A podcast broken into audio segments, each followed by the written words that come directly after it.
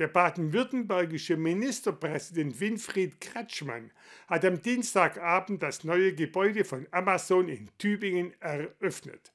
Gemeinsam mit Oberbürgermeister Boris Palmer und Standortleiter Michael Hirsch gab er den Startschuss für die Inbetriebnahme. Das Gebäude bietet vor allem mehr Platz und moderne Arbeitsplätze.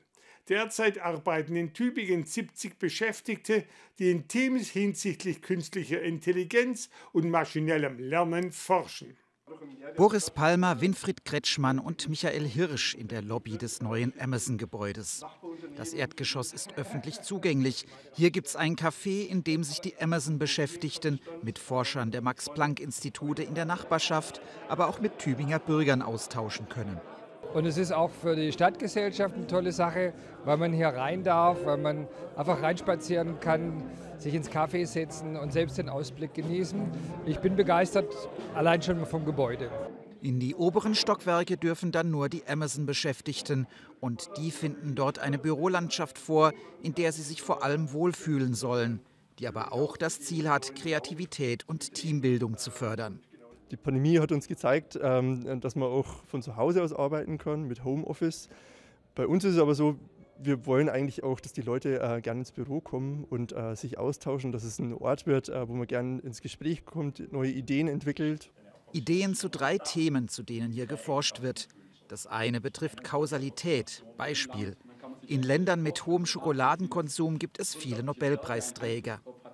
Das heißt nicht, dass Schokolade intelligent macht, sondern dass vielleicht beides die gleichen unbeobachteten Ursachen hat.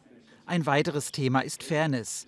Wie verhindert man, dass ein Algorithmus Menschen wegen Herkunft, Hautfarbe oder Geschlecht diskriminiert?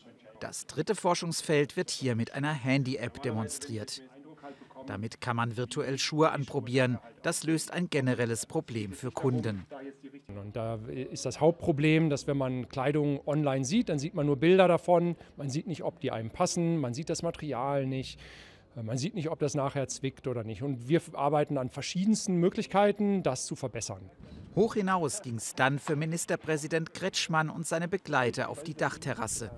Der Blick reicht hier von Hohenneufen bis Hohenzollern. Am Standort in Tübingen wird Grundlagenforschung betrieben. Die Ergebnisse werden dann Forschern aus aller Welt zur Verfügung gestellt. Wissenschaft und äh, insbesondere auch künstliche Intelligenz lebt vom Austausch und es ist ein Geben und Nehmen. Ähm, genau, ähm, wenn wir was Neues herausgefunden haben, das in Form von Open Source Code äh, herausgeben oder in Form von Veröffentlichungen, äh, ist die Wahrscheinlichkeit hoch, dass andere das dann wieder aufgreifen und weiterentwickeln. Oder wie Winfried Kretschmann es ausdrückte, wer nicht mitkocht, der steht am Ende auf der Speisekarte. Es gehe darum, nicht blindlings alles zu machen, aber auch nicht alles konsequent abzulehnen. Denn die Amazon-Niederlassung in Tübingen war politisch durchaus umstritten. Boris Palmer, der selber kein Amazon-Kunde ist, sieht es pragmatisch. Wenn man die Pakete in der Stadt anguckt beim Altpapier, dann ist Amazon schon lange da. Und dann macht es wenig Sinn, sich bei der Forschung auszuklinken und nur noch Abnehmer für die Lieferservices zu werden. Deswegen meine ich, es ist ganz vernünftig dabei zu sein, die Entwicklung mitzugestalten und dann auch zum Beispiel Gewerbesteuer in Tübingen einzunehmen, was wir tatsächlich mit diesem Forschungszentrum in nicht ganz unerheblichem Maße tun werden. Und dazu kommt das Prestige, das so mancher weltweit angewandte Algorithmus in Tübingen entwickelt worden sein wird.